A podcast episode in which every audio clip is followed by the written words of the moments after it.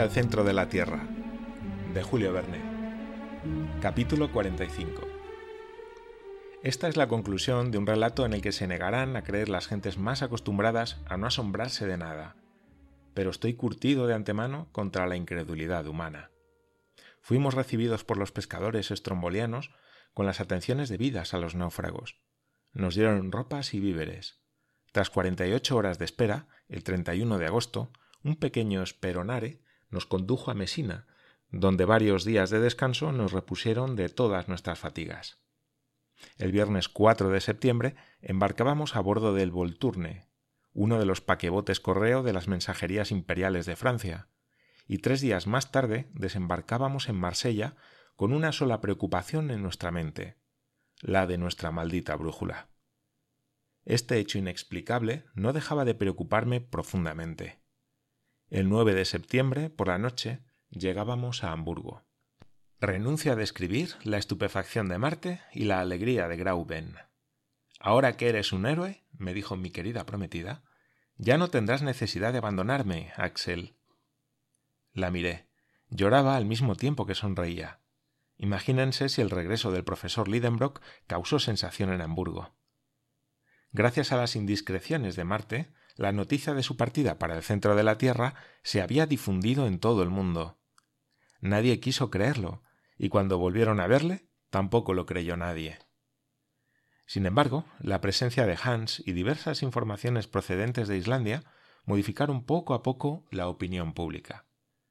Entonces mi tío se convirtió en un gran hombre, y yo en el sobrino de un gran hombre, lo que ya es algo. Hamburgo dio una fiesta en nuestro honor. En el Johanneum tuvo lugar una sesión pública en la que el profesor hizo el relato de su expedición sin omitir más que los hechos relativos a la brújula. Aquel mismo día depositó en los archivos de la ciudad el documento de Saknussem y expresó su gran pesar de que las circunstancias, más fuertes que su voluntad, no le hubieran permitido seguir hasta el centro de la Tierra las huellas del viajero islandés. Fue modesto en su gloria, y su reputación aumentó con ello. Tanto honor debía suscitar necesariamente envidias. Las hubo, y como sus teorías, apoyadas en hechos seguros, contradecían las teorías de la ciencia sobre la cuestión del fuego central, sostuvo con la pluma y la palabra notables discusiones con los sabios de todos los países. Por lo que a mí se refiere, no puedo admitir su teoría del enfriamiento, a pesar de que lo he visto y creo y creeré siempre en el calor central pero confieso que ciertas circunstancias todavía mal definidas pueden modificar esa ley bajo la acción de fenómenos naturales. En el momento en que estas cuestiones eran palpitantes, mi tío experimentó una verdadera pena. Hans, pese a sus ruegos, había dejado Hamburgo. El hombre al que debíamos todo no quiso dejarnos pagarle nuestra deuda con él. Le dominaba la nostalgia de Islandia. Farval, dijo un día, y con esta simple palabra de adiós partió para Reykjavik, donde llegó felizmente.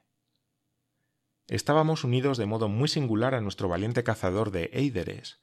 Su ausencia nunca hará que le olvidemos a aquellos a quienes salvó la vida, y desde luego no moriré sin volver a verle. Para terminar, debo añadir que este viaje al centro de la Tierra causó enorme sensación en el mundo. Fue impreso y traducido a todas las lenguas. Los periódicos de mayor prestigio se disputaron sus principales episodios, que fueron comentados, discutidos, atacados y sostenidos con igual convicción, tanto en el campo de los creyentes como de los incrédulos. Cosa rara. Mi tío gozaba en vida de toda la gloria que había adquirido y hasta el señor Barnum llegó a proponerle exhibirlo a muy alto precio por los estados de la Unión. Pero un malestar digamos incluso que Tormento dejaba un mal sabor de boca en medio de tanta gloria. Un hecho seguía siendo inexplicable, el de la brújula.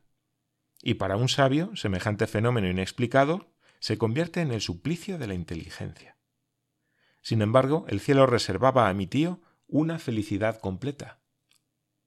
Cierto día, mientras ordenaba una colección de minerales en su gabinete, vi la famosa brújula y me puse a contemplarla. Estaba allí desde hacía seis meses, en su rincón, sin saber de las torturas que causaba. De pronto, ¿cuál no fue mi pasmo? Lancé un grito. acudió el profesor. ¿Qué pasa? preguntó. La brújula. ¿Y qué? Que la aguja indica el sur y no el norte. ¿Qué dices? Mire, sus polos están cambiados. Cambiados. Mi tío miró, comprobó e hizo temblar la casa con un salto soberbio. Qué luz iluminaba a la vez su espíritu y el mío. O sea, exclamó cuando recuperó la palabra. Desde nuestra llegada al cabo Sagnusem, la aguja de esta maldita brújula marcaba el sur en lugar del norte. Evidentemente. Así se explica nuestro error. Pero ¿qué fenómeno ha podido producir esta inversión de los polos? Nada más simple. Explícate, muchacho. Durante la tormenta, en el mar Lidenbrock, aquella bola de fuego que imantaba el hierro de la balsa desorientó nuestra brújula. Simplemente. Ah. exclamó el profesor echándose a reír. Entonces no fue más que una mala pasada de la electricidad. A partir de ese día, mi tío fue el más feliz de los sabios, y yo el más dichoso de los hombres, porque mi bonita virlandesa, dejando su estado de pupila, ocupó su rango en la casa de Koningstrasse, en la doble calidad de sobrina y esposa. Inútil añadir que su tío fue el ilustre profesor Otto Lidenbrock, miembro correspondiente de todas las sociedades científicas, geográficas y mineralógicas de las cinco partes del mundo.